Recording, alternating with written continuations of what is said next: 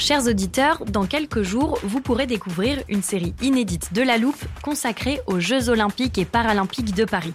À trois mois de la cérémonie d'ouverture, on s'est demandé comment réussir ces JO. Les transports sont-ils prêts à affronter les milliers de touristes? Le dispositif de sécurité est-il suffisant?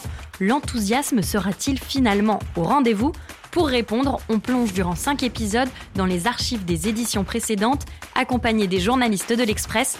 C'est à retrouver à partir du 13 mai sur toutes les plateformes d'écoute. I'm Sandra, and I'm just the professional your small business was looking for. But you didn't hire me because you didn't use LinkedIn jobs. LinkedIn has professionals you can't find anywhere else, including those who aren't actively looking for a new job but might be open to the perfect role, like me.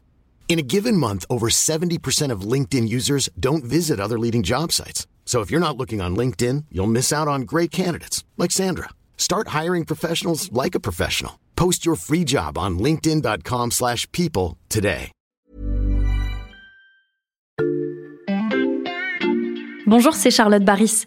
Il y a cinq ans, le mouvement des Gilets jaunes déferlait sur la France. À l'occasion de cet anniversaire, La Loupe vous propose une série de témoignages pour raconter comment la vie démocratique a été déstabilisée par cette mobilisation. À l'épreuve des Gilets jaunes, c'est une série réalisée par Jules Cro et produite avec Mathias Pengili et Léa Bertrand. Bonne écoute!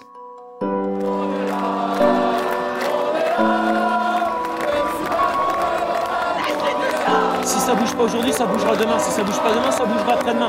Je reviendrai tous les jours s'il faut. Un samedi de guérilla urbaine, rythmé par les coups de semonce. L'ordre public doit revenir. 139 personnes hein, vont être jugées en comparution immédiate à partir d'aujourd'hui. Taillé sur les murs de sa maison, des menaces, des injures, collabos, traites. Ces changements de fond imposent un débat au niveau national. Nous sommes le 17 novembre 2018. Ce jour-là, ils sont près de 300 000 à enfiler leur gilet fluo pour se retrouver sur des ronds-points, près des péages ou même défiler sur les Champs-Élysées. C'est l'acte 1 des Gilets jaunes. On a tous un gilet jaune dans la bagnole. Foutez-le en évidence sur le tableau de bord. Pour la première fois en France, une mobilisation d'ampleur naît sur les réseaux sociaux. C'est là que se multiplient les appels à manifester, là aussi que chacun exprime ses revendications, du prix du carburant à la réduction de la vitesse à 80 km/h, en passant par le coût de la vie. J'ai deux petits mots à dire à Monsieur Macron et son gouvernement. Chaque jour, partout en France, ils sont nombreux à se retrouver pour des blocages avant le grand rassemblement du week-end. Et parfois, les cortèges deviennent violents. Les affrontements entre gilets jaunes et forces de l'ordre sont diffusés en boucle sur les chaînes d'information. Les interpellations et dégradations sont nombreuses et on compte même plus d'un millier de blessés après l'acte 4. Dès le mois de décembre, Emmanuel Macron annonce un certain nombre de mesures sociales afin de répondre à cette colère, mais elle ne redescend pas. Le mouvement s'installe dans le temps, les Gilets jaunes se donnent rendez-vous dans les grandes villes chaque samedi. En janvier 2019, la majorité organise alors le grand débat pour faire remonter les préoccupations des Français, et là encore, les résultats sont plutôt mitigés. Sept heures d'échange entre le chef de l'État et les élus locaux, pendant lesquels le président a parfois été bousculé. Malgré des tentatives d'ancrage politique, la mobilisation s'essouffle. Elle connaît quelques sursauts, notamment contre la réforme des retraites début 2020, et c'est finalement la pandémie de Covid-19 qui sonnera le glas de ces manifestations. Pourtant, par son ampleur et sa singularité, le mouvement des Gilets jaunes a marqué la démocratie française. Alors, cinq ans après le premier acte, l'Express a voulu donner la parole à ceux qui l'ont constaté de près. Ils étaient jeunes policiers, magistrats et journalistes, maires ou députés fraîchement élus, et dans cette série, ils racontent comment leurs idéaux se sont heurtés à ces mois de mobilisation. Épisode 1, l'image de la justice a été écornée. Nous avons décidé de commencer cette série par la fin et de vous faire entendre un représentant du dernier maillon de la chaîne lors des mobilisations des Gilets jaunes. Une fois la journée de manifestation achevée, certains ne rentrent pas chez eux mais sont placés en garde à vue. Dans les jours qui suivent, ils se retrouvent face à un magistrat qui doit statuer sur leur condamnation, un magistrat comme Thibaut Sprit. J'avais 31 ans euh, au moment de la crise des Gilets jaunes et euh, j'étais magistrat seulement depuis deux ans, depuis septembre 2016. J'étais juge d'instance, euh, c'est-à-dire c'est une fonction euh, à juge unique où on traite des litiges civils principalement de faible montant et puis des contraventions. Et c'est une fonction qui a disparu depuis. Hein. C'est une fonction qui a disparu à peu près en même temps d'ailleurs et j'exerçais cette fonction en Picardie, à Abbeville plus précisément, donc dans un tribunal dans lequel j'étais le seul juge au début et puis ensuite on était deux. Et c'était un tribunal rattaché au tribunal d'Amiens, qui est un tribunal de grande instance devenu tribunal judiciaire, donc dans un, une région dans laquelle le mouvement des Gilets jaunes a été assez, assez puissant. Thibaut Sprit a grandi dans le Nord, il suit le parcours classique pour parvenir à ce poste de magistrat. Des études de droit avant d'être assistant de justice, puis le concours de l'école de la magistrature. Ensuite, on passe 31 euh, mois euh, à l'école et en stage, donc on est formé euh, principalement par nos pairs. Et on arrive finalement en, fonction avec effectivement pas mal d'idéaux, parce que d'abord, quand on, choisit de passer ce concours très exigeant, qui demande pas mal de sacrifices personnels, on s'accroche quand même à une, à une vision du métier nécessairement pour tenir dans la durée de ces épreuves. Une vision qui est bah, un peu la, vision du, métier parfait quand on aime euh, la justice et, le droit. On est un, rouage de la démocratie. On doit permettre à des libertés de s'exprimer. On doit éviter justement euh, que des atteintes à ces libertés soient euh, portées par l'État, des atteintes trop fortes, trop disproportionnées, etc. Au-delà de l'aspect idéal du métier, il y a l'aspect idéal de son exercice qu'on apprend finalement à l'école de la magistrature, qui nous apprend un peu la perfection de ce qu'est d'être juge. C'est-à-dire la perfection de la motivation des décisions, le, sens de la le sens de, de ce qu'on fait, l'image que la justice a dans la société. Et donc finalement, on, arrive en fonction, euh, on arrive avec une haute idée de ce qu'est cette fonction, et puis euh, peut-être avec une humilité parce qu'on se rend bien compte que euh, elle est très exigeante et que on, ne peut pas la faire à la perfection en arrivant en poste. Et donc même les premières années de fonction sont finalement une continuation de l'apprentissage, même si dès le début, c'est aussi la particularité de cette fonction, dès le début, on est en responsabilité, c'est-à-dire qu'on est seul à prendre les décisions elle est signée, euh, surtout quand on est magistrat du siège, comme c'était mon cas. Personne nous dit quoi faire. Mais c'est une institution qui fonctionne comme ça, et finalement, chaque juge peut, dès la sortie d'école, dès qu'il est nommé juge, euh, a cette responsabilité euh, assez écrasante, hein, il faut dire, surtout quand on est jeune en fonction, de tout de suite faire au mieux, en fait, et rendre la justice. Donc voilà un peu le contexte et voilà mes idéaux en 2016. Deux ans plus tard, Thibaut Sprit devient donc juge d'instance près d'Amiens on voit les gens, quoi. On, voit les gens.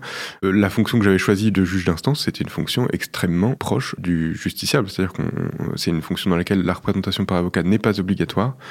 Euh, une fonction qui elle-même en embrasse de multiples, parce que quand on est juge d'instance, on est juge des tutelles, on est juge du surendettement, juge de l'expulsion, euh, juge de police, etc. Et donc on voit les gens sans avocat, en face à face, à longueur de journée, pour des affaires qui les concernent dans leur quotidien. Et on s'imprègne aussi du territoire dans lequel on, est juge. Et quand on est juge des tutelles, par exemple, on, se déplace euh, chez les gens hein, euh, qui peuvent pas se déplacer au tribunal, ce qui était le cas euh, en Picardie où la plupart des moyens de transport publics, des trains, des lignes de train, etc., étaient supprimés ou, ou, trop peu nombreux pour permettre aux gens de venir à une audience du tribunal. Donc on se rendait avec le greffier dans la voiture chez les gens, dans les EHPAD, etc. Et donc on découvre aussi la façon dont, les gens vivent, dont le territoire est structuré. Et c'est quelque chose qui prend du temps et qui est assez passionnant. Hein, c'est très enrichissant personnellement, professionnellement. Et donc, euh, je l'ai fait euh, vraiment avec passion euh, dès le début. Au quotidien, Thibaut Sprit est donc au contact des habitants de la Somme. Dans cette région où il exerce, le mouvement des Gilets jaunes rencontre d'ailleurs une forte adhésion dès les premiers appels à manifester. On est toujours là, les Gilets jaunes sont toujours présents et seront toujours présents et surtout dans sa ville.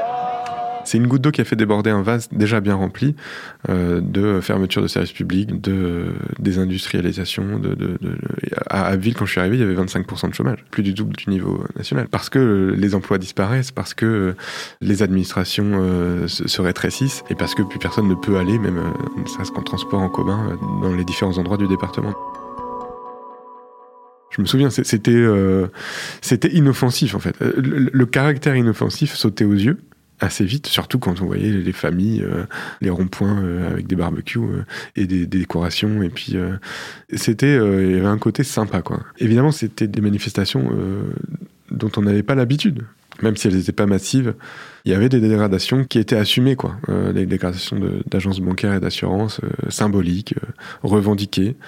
On peut pas cautionner, encore moins quand on est magistrat, des infractions, bien évidemment. Les Gilets jaunes, le jeune magistrat les côtoie dans son milieu professionnel. Une greffière, par exemple, qui n'a pas le choix de prendre sa voiture pour venir au tribunal depuis la fermeture de la ligne de TER.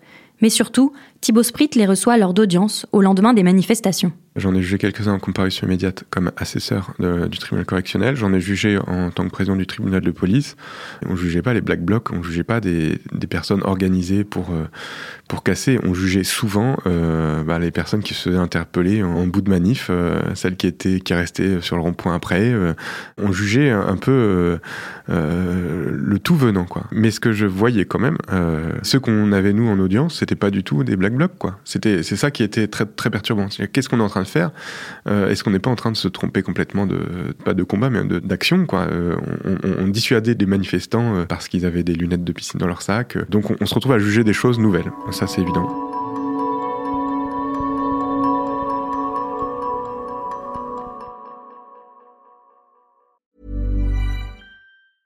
Hiring for your small business? If you're not looking for professionals on LinkedIn, you're looking in the wrong place. That's like looking for your car keys in a fish tank. LinkedIn helps you hire professionals you can't find anywhere else, even those who aren't actively searching for a new job but might be open to the perfect role. In a given month, over 70% of LinkedIn users don't even visit other leading job sites. So start looking in the right place. With LinkedIn, you can hire professionals like a professional. Post your free job on linkedin.com slash people today. L'autre pendant de ma prise de conscience, c'est euh, la répression de ce mouvement. La répression de ce mouvement, la façon dont la justice, finalement, a euh, joué un rôle central dans les, la stratégie visant à y mettre fin. Euh, il y a eu le grand débat, mais il y a eu aussi un maintien de l'ordre judiciarisé, c'est-à-dire qu'on utilisait des techniques judiciaires, la garde à vue, les poursuites, etc., pour impressionner, pour réprimer, pour dissuader, pour décourager. il faut avoir à l'esprit quand même que on n'est pas maître, même quand on est juge du siège, des choix procéduraux qui sont faits. C'est-à-dire qu'on on se retrouve assesseur, euh, voilà, en comparution immédiate, euh, comme un jeune magistrat peut l'être euh, toutes les semaines ou toutes les deux semaines. On se retrouve assesseur le mardi et tous les dossiers qui, qui passent, c'est les dossiers de la manifestation du samedi précédent qui ont, été en garde à vue. Et, on se retrouve à juger que ça. c'est pas nous qui décidons de juger ça. Hein. C'est, des, des, choix d'orientation pénale qui eux-mêmes sont issus de choix des forces de l'ordre de, de mettre en garde à vue. C'est pas les parquets qui décident de mettre en garde à vue. Alors oui, comment se positionner en tant que magistrat alors qu'on est tenu à une, un devoir d'impartialité, euh, on n'a pas dû se positionner, enfin moi j'ai pas dû me positionner sur le mouvement. Et justement, je pense qu'on c'était notre rôle de ne pas le faire. Et, finalement, en jugeant, euh, en choisissant de, juger de ces affaires, on pouvait très bien simplement s'intéresser aux faits. En tout cas, euh, on n'avait pas vocation à se prononcer sur le mouvement et sur sa légitimité ou pas. C'est pas ce qui nous était demandé finalement. L'impartialité de la justice, Thibaut Sprit estime qu'elle n'a pas toujours été respectée durant les mobilisations des Gilets jaunes. Il se souvient d'une scène en janvier 2019, quelques semaines après le début du mouvement. En début d'année, chaque juridiction tient une audience solennelle de rentrée. C'est l'occasion de dresser un bilan, de présenter les nouveaux membres et d'évoquer les perspectives de l'année à venir. Le procureur doit y prononcer un discours représentant tous ces magistrats devant de nombreuses personnalités de la région, préfets, recteurs, notaires.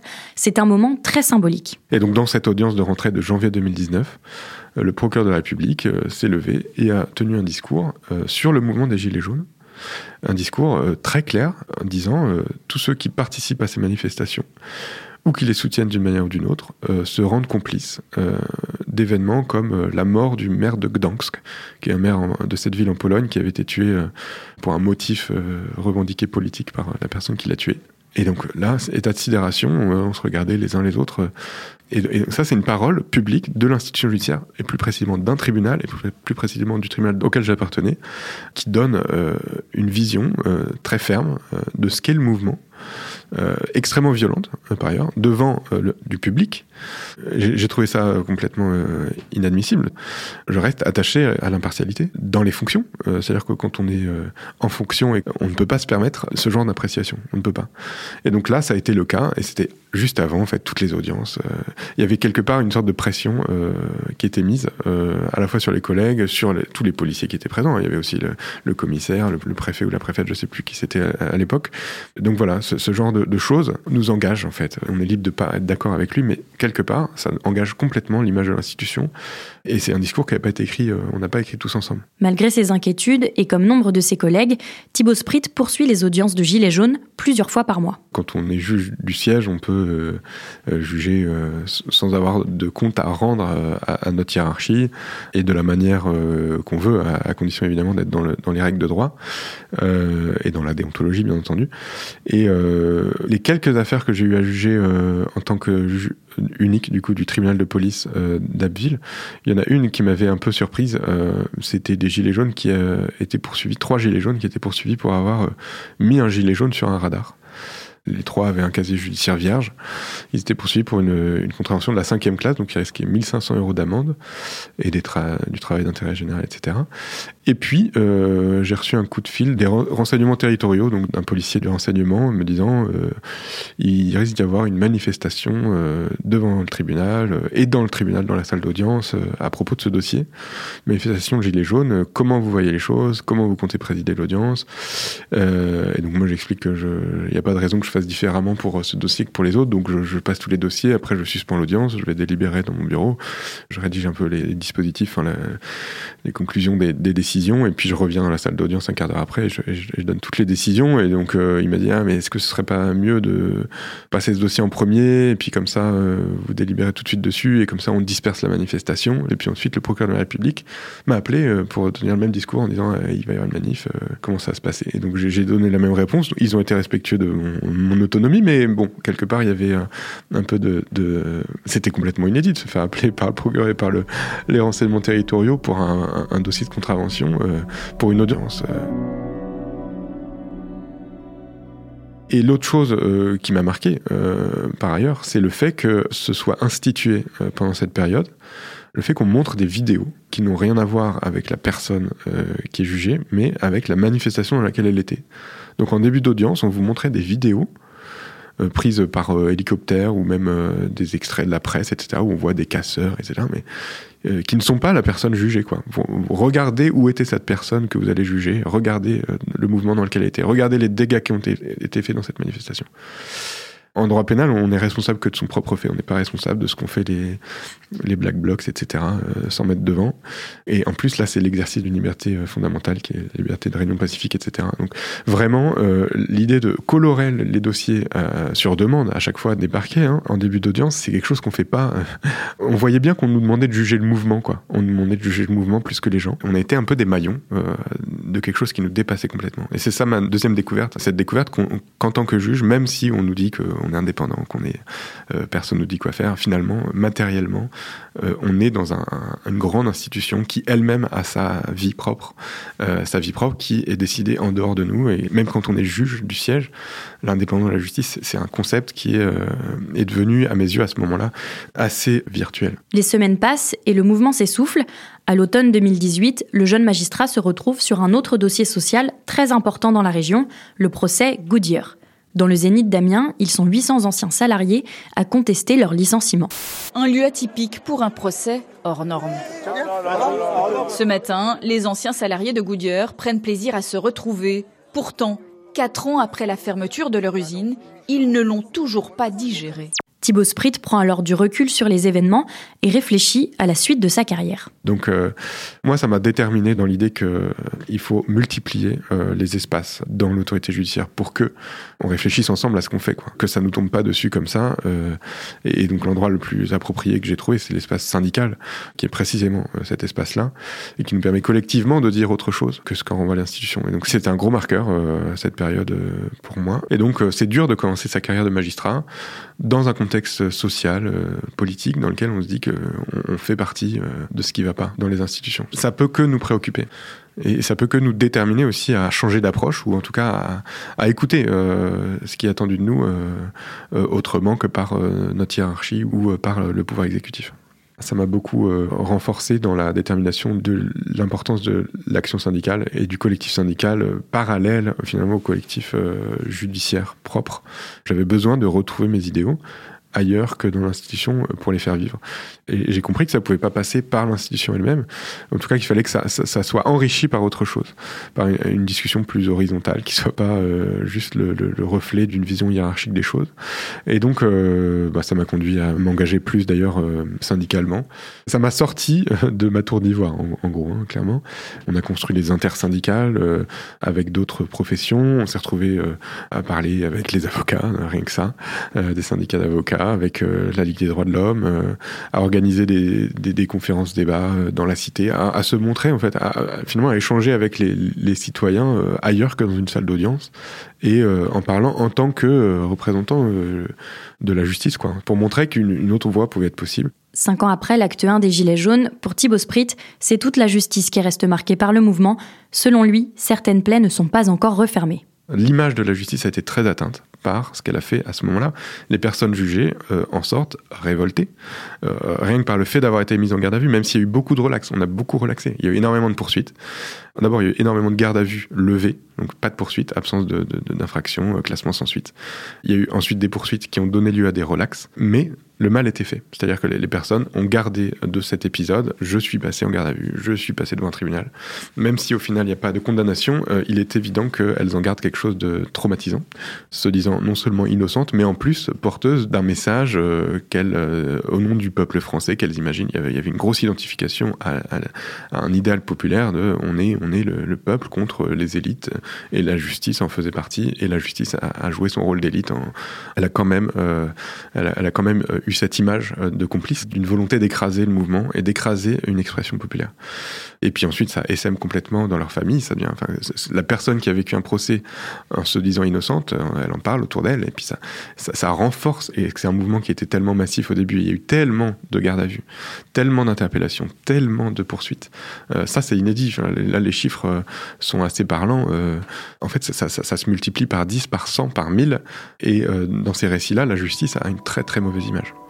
C'est difficile de faire vivre euh, ces idéaux-là, mais, mais ils existent. Enfin, pour beaucoup, euh, pour, la plupart d'entre nous, on choisit pas ce métier par hasard. Euh, donc, ces idéaux existent et l'idée, c'est de les faire vivre le plus longtemps possible. Un jeune magistrat à l'épreuve du mouvement des Gilets jaunes, c'était le premier épisode de notre série spéciale consacrée aux 5 ans de cette mobilisation. Mercredi prochain, c'est un ancien député En Marche, fraîchement élu à l'époque, qui nous raconte la tension de son quotidien durant les Gilets jaunes. C'était l'expression d'une colère, d'une colère qui, moi, ne me surprenait pas parce que j'ai bien conscience que j'ai été élu en 2017 sur cette colère si nos podcasts vous plaisent, pensez à vous abonner sur votre plateforme d'écoute.